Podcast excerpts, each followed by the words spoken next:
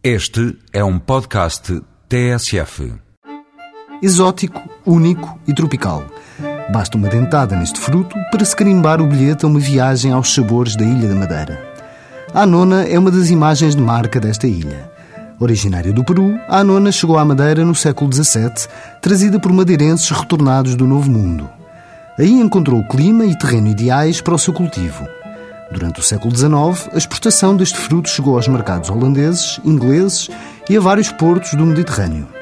Existem duas espécies principais: de casca fina, com auréolas em forma de U, e de polpa condensada e doce, e a variedade de casca escamosa, com auréolas profundas, polpa sumarenta, branca e mais doce. Os frutos devem ser colhidos ainda verdes, pois quanto mais maduros, maior a sua fragilidade. A anona é um dos frutos de maior equilíbrio entre açúcares e ácidos e altamente nutritiva. A sua composição encontram-se proteínas, lípidos, glícidos, fibra, cálcio, fósforo, ferro e vitaminas B1, B2 e vitamina C, essenciais para o bom funcionamento do sistema nervoso, músculos e coração.